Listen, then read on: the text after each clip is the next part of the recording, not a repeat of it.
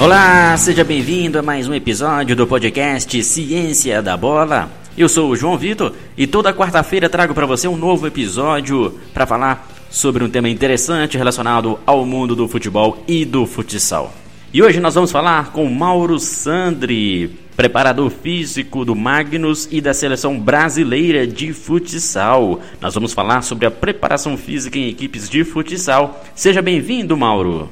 É, eu fico feliz pelo convite, né? Eu estou acompanhando o Ciência da Bola há algum tempo e, e, vi que outros, outros nomes, né? Grandes nomes da, da modalidade, tanto do futsal como outros esportes, estão participando aqui, fazendo lives. Então fico muito feliz pelo carinho, né? Por o meu nome ter sido lembrado para estar aqui compartilhando um pouco de conhecimento. É, acho que, é, que a gente espera que mais e mais, né? Pessoas, é, agora usando as redes sociais, tenham esse intuito de compartilhar conhecimento, de levar informação a pessoas espalhadas pelo Brasil e pelo mundo. Acho que a gente tem que aproveitar mesmo né, as redes sociais, essa ferramenta maravilhosa, para compartilhar conhecimento como a gente está fazendo aqui hoje. Então, para mim é um prazer né, ter sido lembrado, ter sido convidado, e o convite eu aceitei prontamente, porque eu sabia que o intuito né, e a causa que o Ciência da Bola é, batalha é uma causa muito nobre, que é aquilo que eu prezo muito, a gente como, como educador, né, é, além de de estar no nosso dia a dia de trabalho, a gente tem essa missão, tem essa responsabilidade de compartilhar conhecimento. Né?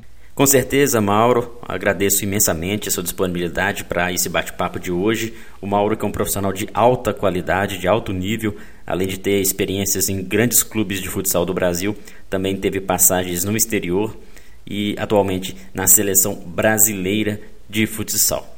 E vamos falar de um tema muito legal que é a preparação física no futsal. Para iniciar, Mauro, é interessante que possamos entender um pouco sobre a periodização do treinamento físico. Como que você aplica tanto nos clubes quanto na seleção essa organização de o que trabalhar os macrociclos, mesociclos ou microciclos dentro de uma temporada no futsal. É o futsal, felizmente a gente possui um começo do ano geralmente mais tranquilo no alto rendimento, né?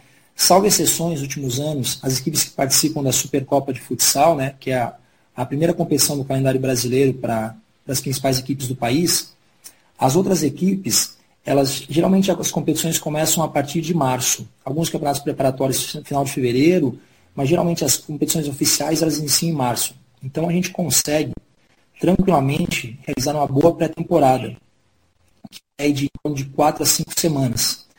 Então, esse tempo é um tempo fundamental, é o que eu, o que eu acredito muito né, nessa, nessa pré-temporada.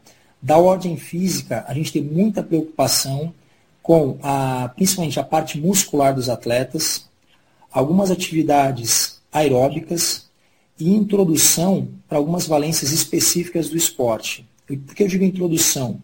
Porque valências como agilidade, velocidade, potência, a gente introduz isso na pré-temporada mas a gente acaba trabalhando isso durante toda a temporada. Então, por isso que a preocupação maior é fazer uma base muscular, uma base de força na pré-temporada, junto com os treinos aeróbicos, para que ao longo da temporada a gente acabe trabalhando somente essa preparação das valências mais específicas do esporte, as valências que eu chamo muitas vezes as valências menores. O que é importante a gente sempre pensar quando vai montar uma periodização, são vários aspectos envolvidos, Claro que a gente poderia ficar falando horas sobre isso, mas de uma forma muito resumida. Analisar o nosso calendário, analisar as competições, analisar os nossos objetivos, analisar os momentos mais importantes da temporada. Por exemplo, para a gente, né, a temporada ela inicia com os jogos oficiais em março e se estende até dezembro. Porém, o momento mais importante para a gente é a partir de agora, a partir de agosto, quando acontecem os mata-matas do Campeonato Paulista, os mata-matas da Liga Futsal e também o Mundial de Clubes. Então, por isso que vir desenvolvendo as questões físicas dos atletas desde janeiro, fevereiro, tudo isso para que eles cheguem no melhor momento agora em agosto. Quando a gente fala em montagem de treinamentos, como eu faço todos os anos? Eu faço um esboço, um esboço do macrociclo semestral. Por que eu digo um esboço? Porque o nosso esporte, o calendário, ele oscila muito. Ele muda praticamente diariamente. Então, um jogo que é na sexta ele vai para o sábado, um jogo que é na, numa semana vai para outra, Muitas vezes a televisão, por exemplo, é, é, é um fator que altera muito a data dos jogos. Um jogo que era ser na quinta ah, vai ser transmitido para a televisão, foi para o sábado. Então tu não consegue precisar né, todas as atividades durante uma semana, um mês ou um semestre. Então por isso que eu falo, eu faço um esboço semestral, faço esboços de mesociclos mensais e aí sim eu faço as programações semanais daquilo que eu acredito, daquilo que eu acho importante para cada momento. Mas como eu disse, como a gente tem um ótimo tempo, a gente aproveita muito a pré-temporada. E aí eu entro numa questão interessante, que é uma discussão de vários profissionais que falam com relação à pré-temporada, como fazer uma pré-temporada, e vai até de encontro a um conflito de metodologias, né? Que muitos profissionais acreditam muito ainda no treinamento físico específico, alguns profissionais já vão mais para a linha da periodização tática, periodização de conceitos, onde o atleta faz tudo com bola e não tem mais os treinos físicos específicos. Qual é o meu pensamento sobre isso? Não só sobre isso, mas sobre várias nuances do esporte. Eu penso que os melhores profissionais são aqueles que conseguem retirar o melhor de cada metodologia. Eu dou outro exemplo para ilustrar um pouquinho isso. É igual quando alguém fala para mim, Mauro, o que você prefere, musculação ou treinamento funcional, crossfit, pesos livres e por aí vai? Eu sempre falo que o melhor é você retirar de cada metodologia aquilo que tem de bom porque cada metodologia também possui limitações. As metodologias não são perfeitas, elas são imperfeitas. Então, se torna um profissional bom ou ótimo a partir do momento que você consegue filtrar de cada metodologia o que ela tem de melhor. A musculação é uma arte milenar, então eu não posso reivindicar e falar que a musculação não serve. Mas, como eu disse, possui limitações. O treinamento funcional, o crossfit, são tendências relativamente novas, que trazem muitos benefícios e formas de treinamento muito mais funcionais específicas para vários esportes. Mas também possui limitações. Precisa de uma preparação, precisa de uma compreensão, nem tudo aquilo que acontece para quem é apenas um praticante de qualquer modalidade serve para quem trabalha com alto rendimento com esporte específico. Então, você filtrar o, que de melhor tem cada metodologia é o caminho. E isso também vale para quem discute o que é melhor numa pré-temporada, treinamento físico específico ou treinamento somente com bola, periodização tática, periodização de conceito. O que eu acho melhor é você encontrar o equilíbrio. Então a gente utiliza sim treinos específicos em determinados momentos, mas utiliza muito na pré-temporada treinos com bola para agilizar e otimizar o tempo na busca do condicionamento dos atletas. Então esse é o, o resumo muito breve né, do, dos pontos que a gente acredita ser importante na montagem de uma periodização. Como eu disse, periodização é um tema muito complexo. A gente poderia ficar aqui horas e horas falando somente de como estruturar uma periodização. Mas, de forma resumida, é isso que eu penso e é isso que eu acredito do, dos principais pontos abordados sobre periodização.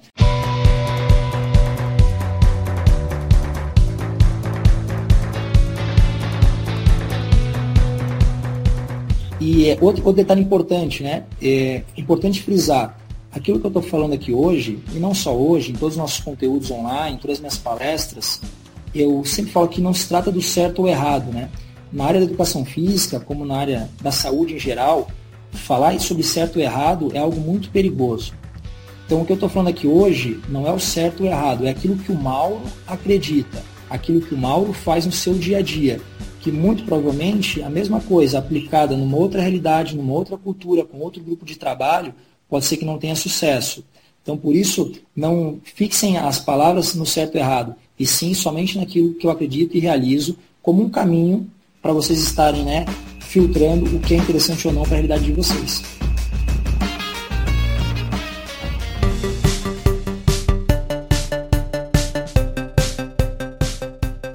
E especificamente na seleção brasileira, Mauro, como que funciona o trabalho? Uma vez que você só tem contato com os jogadores no período de convocação.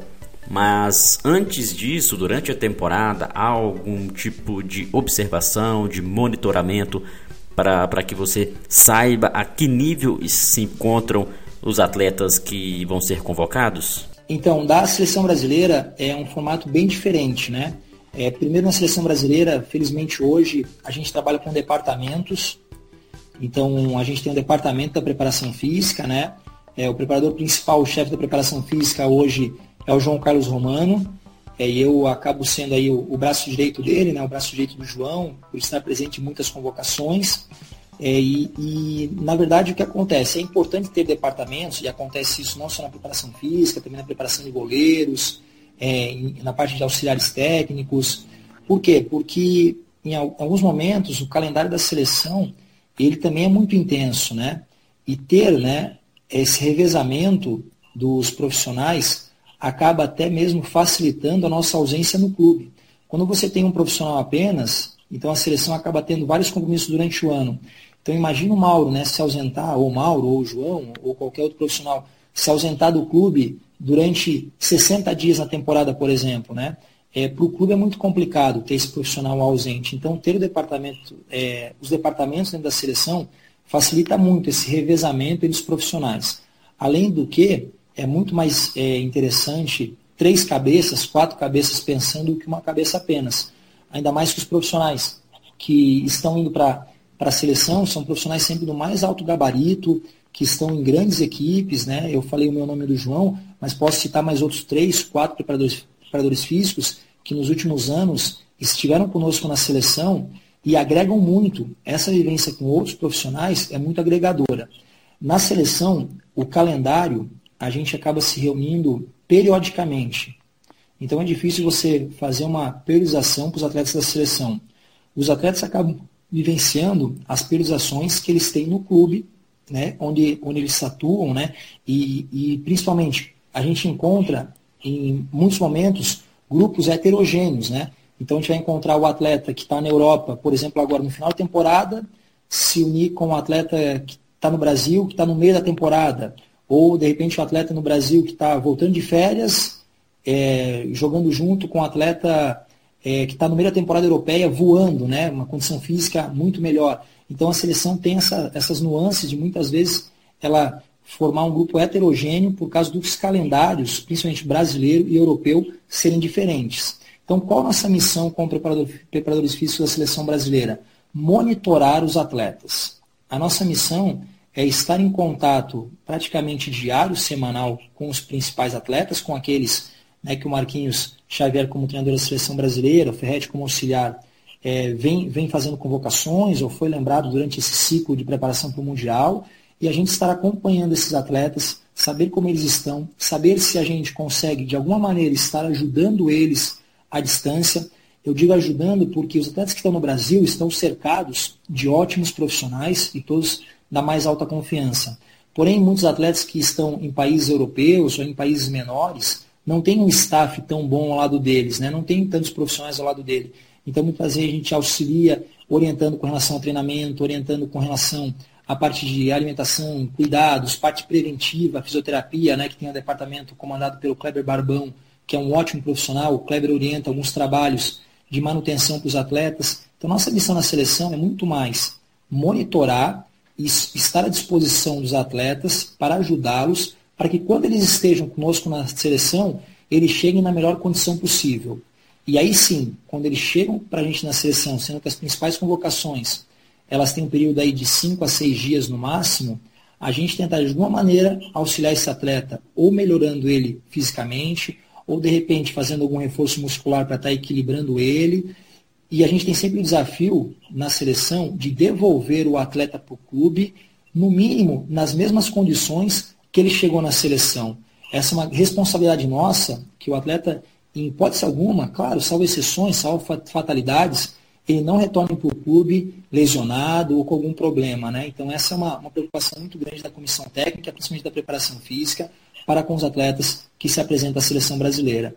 Claro que é isso que eu estou falando com relação a essa parte de monitoramento, de estar tá ajudando, essa parte é, durante principalmente esses, esses períodos onde a gente não tem é, tempos maiores juntos, né? Claro que uma competição importante como eliminatórias, uma competição importante como mundial, aí isso muda de figura, né? Você tem um tempo para preparação específica, você consegue planejar, você consegue fazer uma periodização adequada.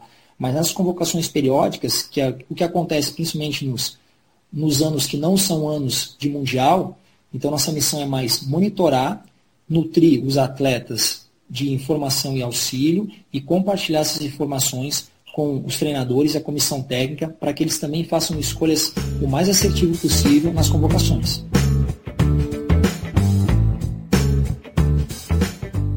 Isso é importante, Mauro, porque entra na questão da interdisciplinaridade dentro da comissão técnica. A gente sabe que hoje em dia, em equipes de alto nível, há uma necessidade de ter uma interação entre a comissão técnica, o departamento de análise, a, departamento médico, inclusive a preparação física sempre está mais próxima ao trabalho do treinador, o modelo de jogo do treinador.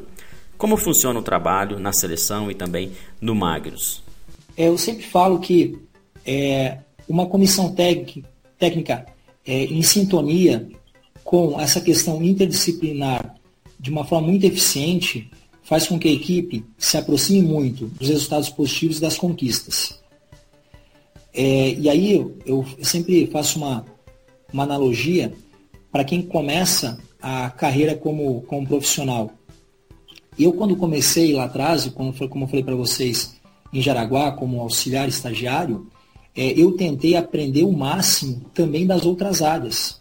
Então, eu ficava no dia de treinamento, mesmo sabendo que a minha ideia era ser preparador físico, eu acompanhava muito o dia a dia do fisioterapeuta, o dia a dia do preparador de goleiro, o dia a dia do supervisor técnico, o dia a dia dos treinadores. Era um cara muito questionador, gostava de fazer anotações, gostava de filmar as coisas, registrar as coisas.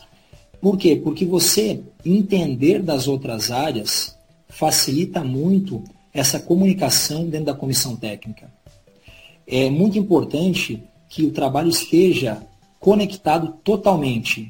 O do preparador físico, o preparador físico é uma figura muito importante dentro da comissão técnica, uma figura que eu considero até uma figura central, porque ele acaba fazendo os links da comissão por exemplo, com o fisioterapeuta, os atletas que estão no departamento médico, quando é o fisioterapeuta e médico, os atletas que estão no departamento médico, os atletas que estão retornando ao esporte, essa transição esportiva, o preparador físico participa demais.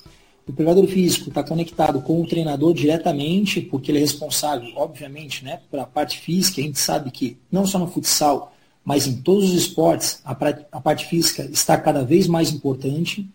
Todos os treinos técnicos táticos é, quem inicia o trabalho, quem faz toda a parte de aquecimento, é o preparador físico. Então, o preparador físico tem que estar alinhado com o treinador, porque isso otimiza muito, melhora muito a qualidade do trabalho. É, e o que eu, que eu também acho muito importante, que é a questão da lealdade na comissão técnica. Né? É uma comissão técnica, além de ter esse trabalho interdisciplinar, que tem que estar muito afiado, essa lealdade, essa transparência, de você realmente compartilhar seus anseios com os outros profissionais, falar o que você pensa, se posicionar a respeito das coisas, facilita muito que as decisões tomadas pela comissão técnica sejam mais acertos do que erros. E aí, falando um pouquinho especificamente do trabalho de relação preparador físico e treinador, o que acontece hoje é, na nossa equipe, não só na nossa equipe, em várias outras equipes do país e do mundo, essa parte de treinamentos integrados e conectados entre o preparador físico e o treinador. Então, por exemplo, um exemplo para a gente é, visualizar melhor isso.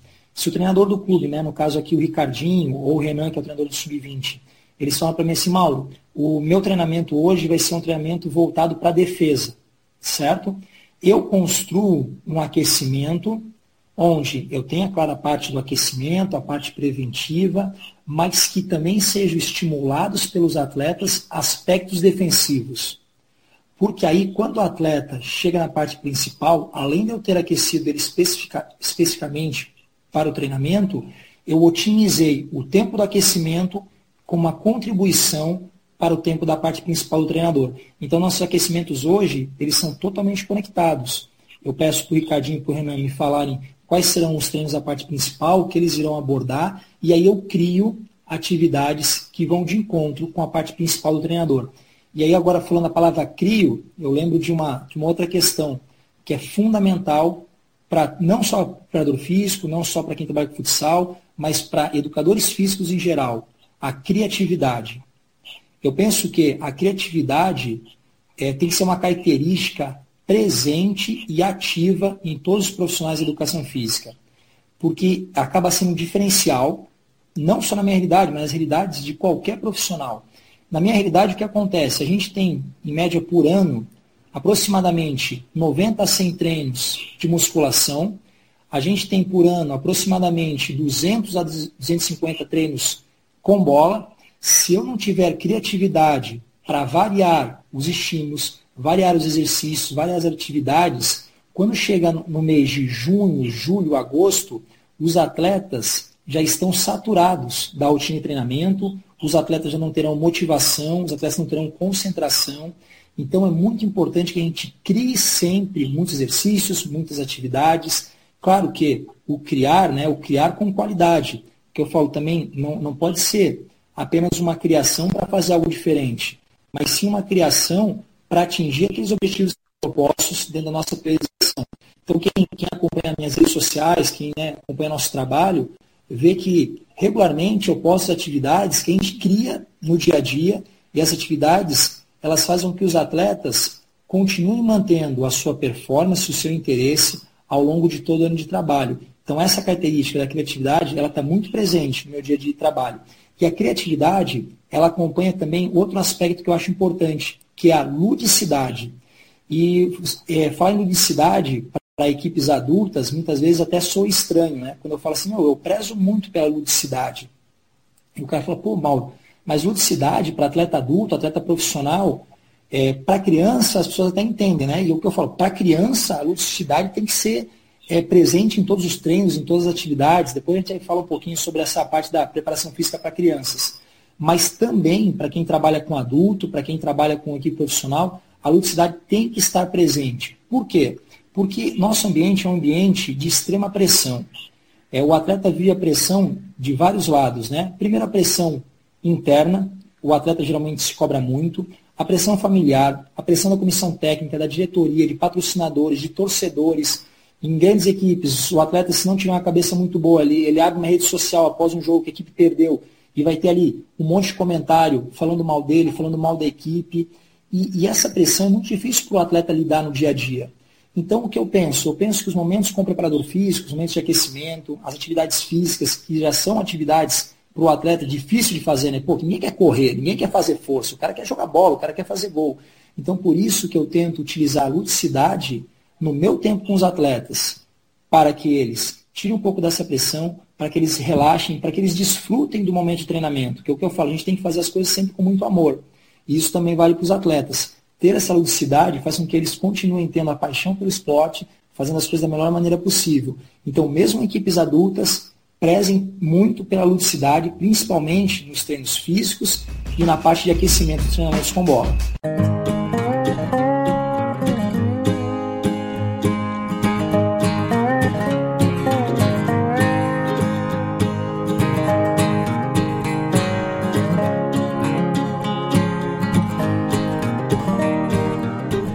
Vamos mudar de assunto, falar um pouco de formação, categoria de base a gente sabe que o futsal hoje é muito importante no processo de formação de atletas também para o futebol de campo.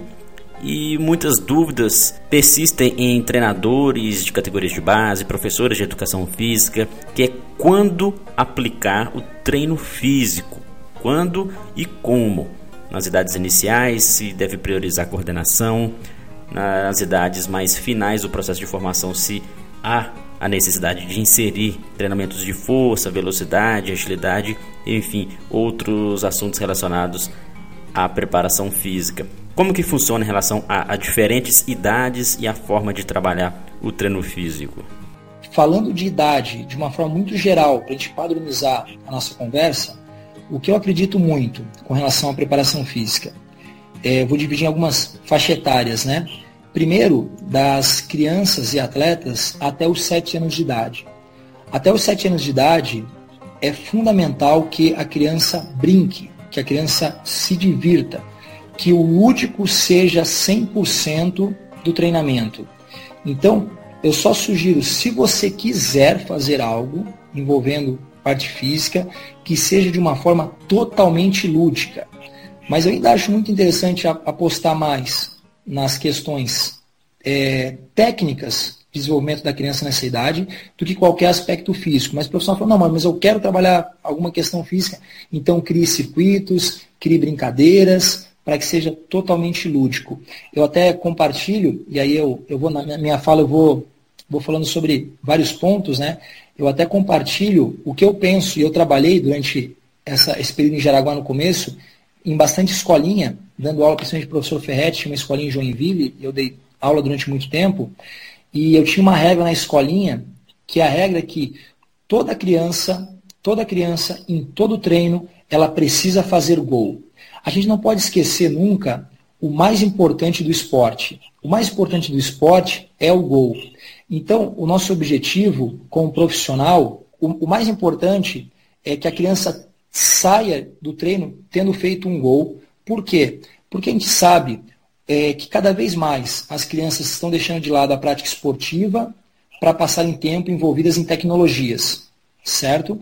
Então, por isso, o nosso tempo com as crianças é cada vez mais valioso. Então, nós, como profissionais, a gente não tem a missão apenas de treiná-los. A gente tem a missão de desenvolver nas crianças a paixão pelo esporte.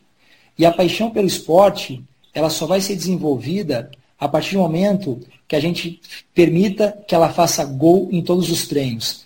Como eu falei, sou pai e não tem alegria maior para um pai do que o filho chegar em casa depois do treino e contar, pai, eu fiz um gol. E, muitas vezes, a pergunta que o pai geralmente faz quando o filho sai de um treino de futsal, de futebol, e aí, filhão, fez gol hoje? Quantos gols você fez? Tu imagina se a resposta for, pai, não fiz gol. Não fiz gol um dia, não fiz gol outro dia, não fiz gol outro dia o que vai acontecer é essa criança se desmotivar. E nós não cumprimos a nossa missão de desenvolver, desenvolver na criança a paixão pelo esporte. Mas, Mauro, como está está falando assim de fazer gol?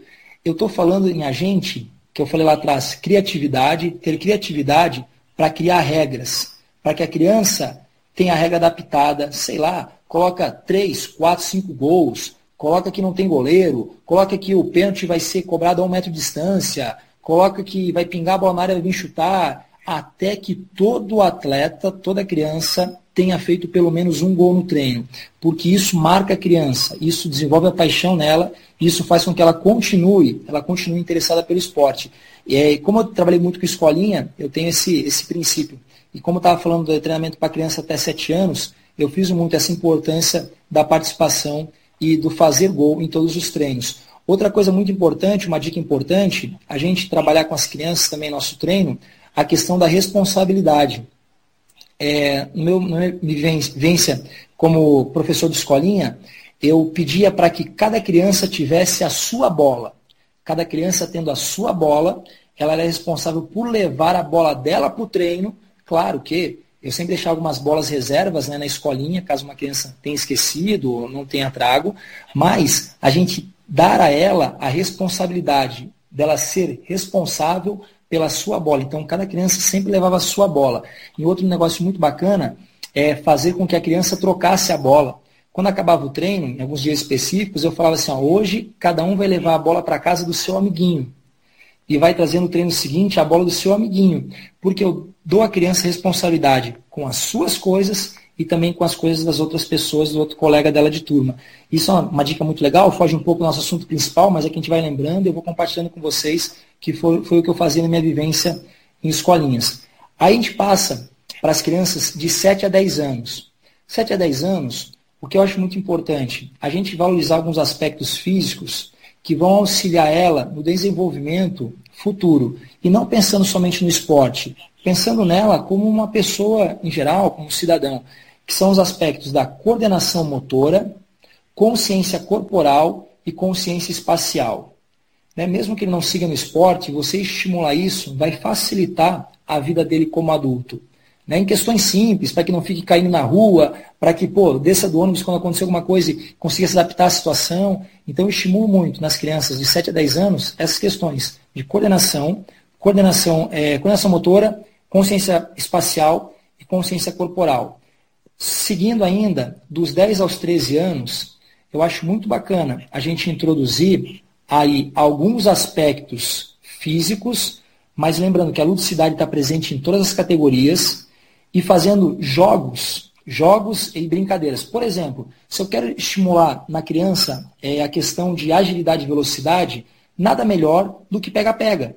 Pega-pega é uma brincadeira aí muito antiga que estimula muito as trocas de direções, agilidade, desenvolvimento da velocidade, e o atleta vai fazer isso se, se divertindo, brincando. Então, criem é, estímulos físicos, mas at através de atividades lúdicas.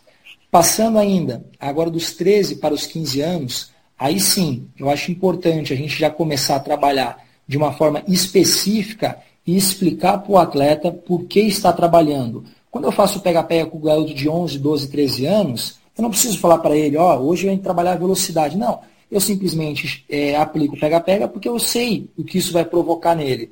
Mas já com 13, 14, 15 anos, é importante que o atleta tenha essa consciência do que está fazendo.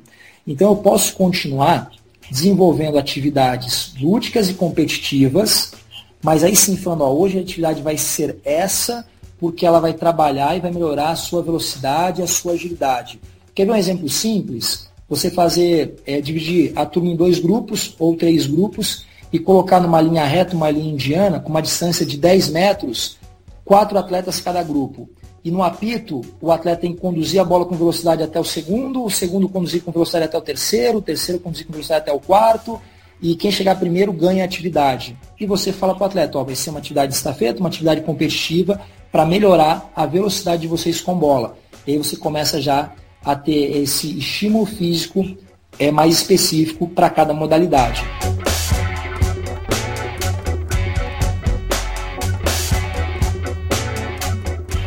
Dos 13 aos 15, o que eu acho muito interessante, a gente começar a já se preocupar com o corpo do atleta. Né? Então, o que eu faço nessa faixa etária?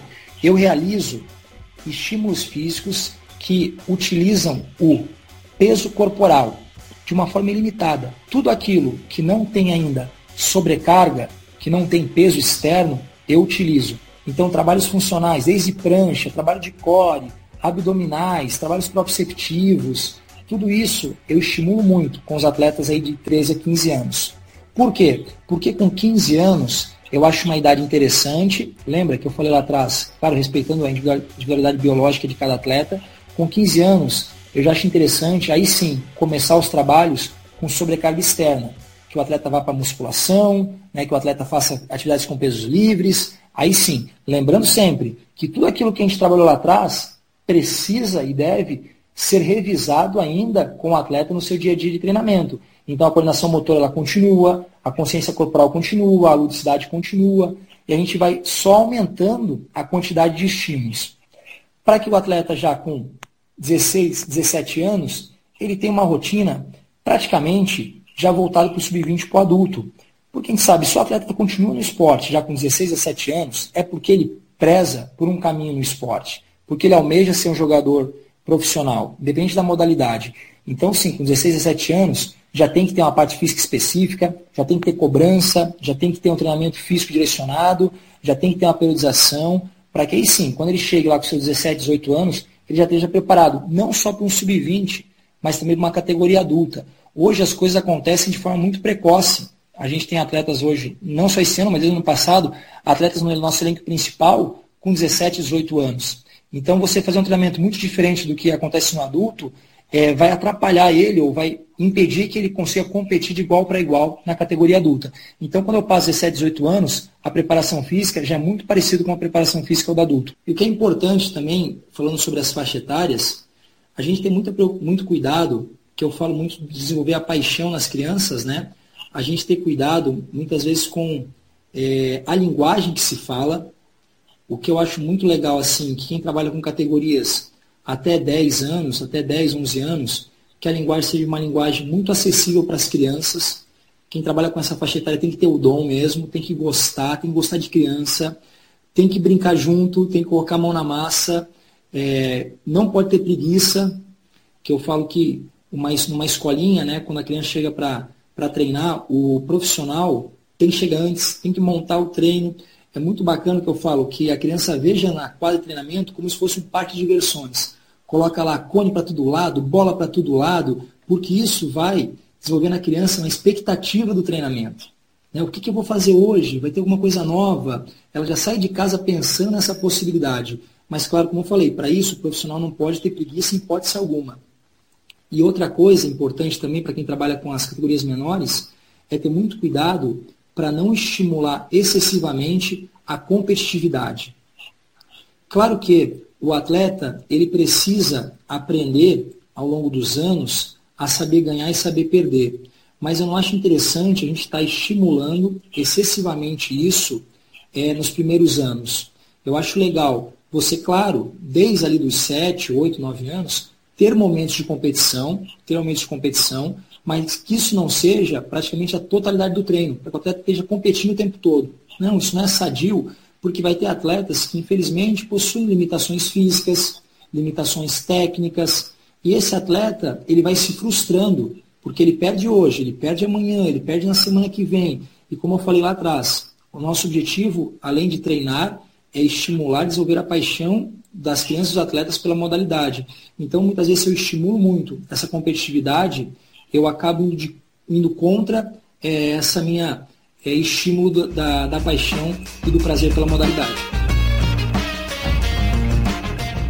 Excelente a sua fala, Mauro. Nesse sentido, mostra muito bem que professores de educação física, treinadores de futsal, principalmente de clubes e escolinhas, devem entender esse processo, deve entender as características e especificidades de cada faixa etária, de cada fase de crescimento do atleta. E isso é importante porque muitos dos nossos ouvintes aqui do Ciência da Bola trabalham com atletas de diferentes idades. Trabalham no sub-15, no sub-13 e ao mesmo tempo na, na, mesma equipe ou na mesma escolinha trabalham ali com o sub-7. Então, entendendo isso, faz com que abra o leque de opções, de possibilidades de atuação do profissional. Para além disso, Mauro, acho interessante também que você destaque para a gente como que você faz o controle de cargas, o monitoramento durante a temporada, até mesmo para prevenção de lesões, evitar também o overtraining e outras situações que podem impedir o desenvolvimento da equipe. Então, de uma forma é, bem resumida, né, a gente tem muita preocupação é, com o controle de treinamento, tanto controle de carga interna como controle de carga externa. E a gente faz alguns monitoramentos diários, né, que a estrutura permite. Então, por exemplo, nossos atletas treinam com uma certa frequência, com a gente monitorando a frequência cardíaca deles, o comportamento né, dessa frequência ao longo do treinamento. É, a gente controla também muitas variáveis e utiliza uma ferramenta bem interessante para isso, que são aplicativos para controle de quantas horas o atleta dormiu, quantas vezes ele acordou durante a noite, é, qual a percepção de esforço após o treino, qual a percepção de recuperação quando ele chega para um treinamento, questão de dor, se ele está com dor, aonde está com dor, qual a classificação da dor de 0 a 10. Então a gente tem é, diariamente é uma preocupação muito grande em estar controlando o máximo de variáveis possíveis. Em outras equipes, em outras estruturas, opa, agora eu fiquei no escuro aqui, hein? mais uma queda de... E em outras Beleza. equipes, outras estruturas, coletam-se até outras variáveis, né, como enzima CK, né, que é um marcador muscular que está relacionado com índice de lesões, parte de lactato, glicemia.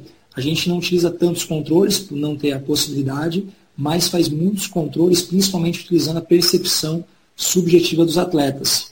É, é claro que não dá para a gente mostrar na live, né, mas a gente desenvolveu um aplicativo com uma empresa aqui de Sorocaba, e esse aplicativo permite é, eu estar controlando diversas variáveis, e essas variáveis, as respostas dos atletas, elas já vão automaticamente com a plataforma online, e essa plataforma online, ela já tem uma inteligência artificial que filtra os resultados e eu consigo ter relatórios diários e semanais daquilo que está acontecendo com os atletas.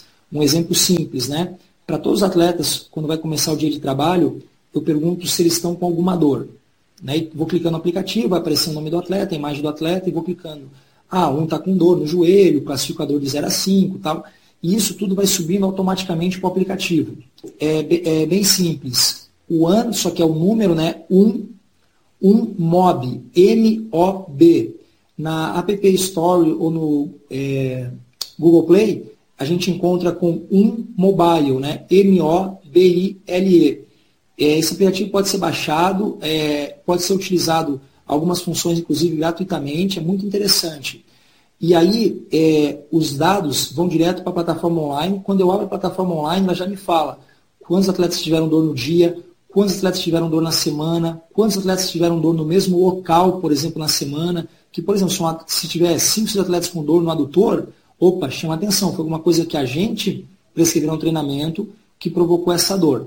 Isso a gente fez é, até o ano de 2017, final de 2017, começo de 2018. Em 2018, usando o mesmo aplicativo, a gente melhorou ainda mais os nossos controles. Antes, eu fazia as, as perguntas para os atletas, né? Abria o aplicativo, eles iam perguntando e respondendo. Em 2018, a gente conseguiu organizar e hoje os atletas têm um aplicativo em seus celulares. Então, eu envio para os atletas é, é, um push notification né, automaticamente, igual quando a gente recebe um push no Instagram, no Twitter. Ah, o Mauro quer saber sua resposta. E o atleta recebe essa resposta de manhã no celular dele. E o atleta responde no celular dele. Quantas horas ele dormiu, quantas vezes ele acordou, é, se ele está com alguma dor, qual a percepção de recuperação de 0 a 10, se ele está pouco recuperado, se ele está muito recuperado.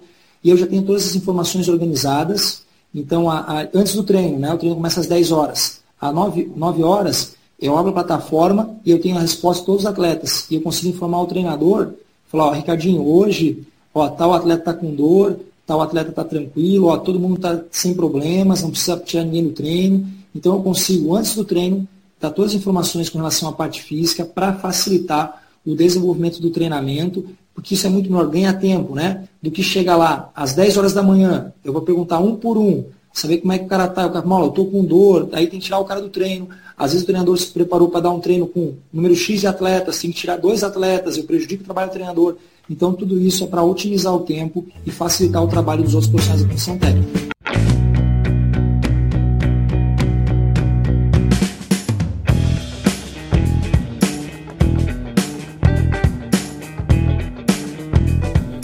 Excelente, Mauro, agradeço a sua participação. Assunto muito legal. Nós falamos aí sobre periodização, sobre categoria de base, monitoramento de cargas dentro da preparação física. Com certeza, um papo riquíssimo. Nossos ouvintes estão saindo daqui com bastante conhecimento na área. Muito obrigado mesmo e em breve espero estar com você novamente para a gente falar mais sobre esse assunto que é tão importante. Eu agradeço o convite mais uma vez, eu agradeço né, o tempo, né, a, a paciência que, que as pessoas tiveram. Grande abraço, até mais.